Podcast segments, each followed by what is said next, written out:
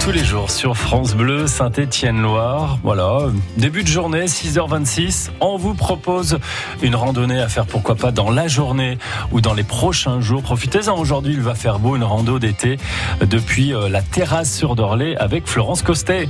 Aujourd'hui, je vais vous parler des petits cours d'eau que l'on nomme les biefs. Il y en a un qui nous intéresse tout particulièrement parce qu'on peut le parcourir à pied. Et en plus, il est tout expliqué avec des panneaux d'interprétation. C'est le sentier qui part de la maison des tresses et lacets à la terrasse sur Dorlay. Il remonte le bief de cet ancien moulin jusqu'au Dorlay. Vous découvrirez le long du parcours toutes les informations sur les aménagements que vous pourrez remarquer sur ce petit ruisseau canalisé.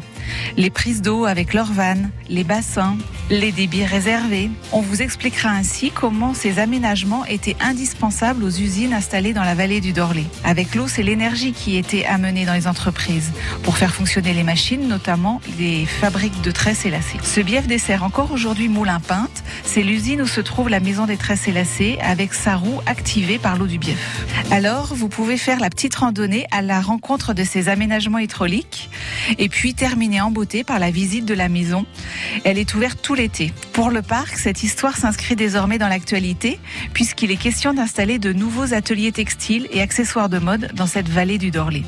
Alors pour toutes les infos rando, je vous conseille le site pilarando.fr, c'est gratuit.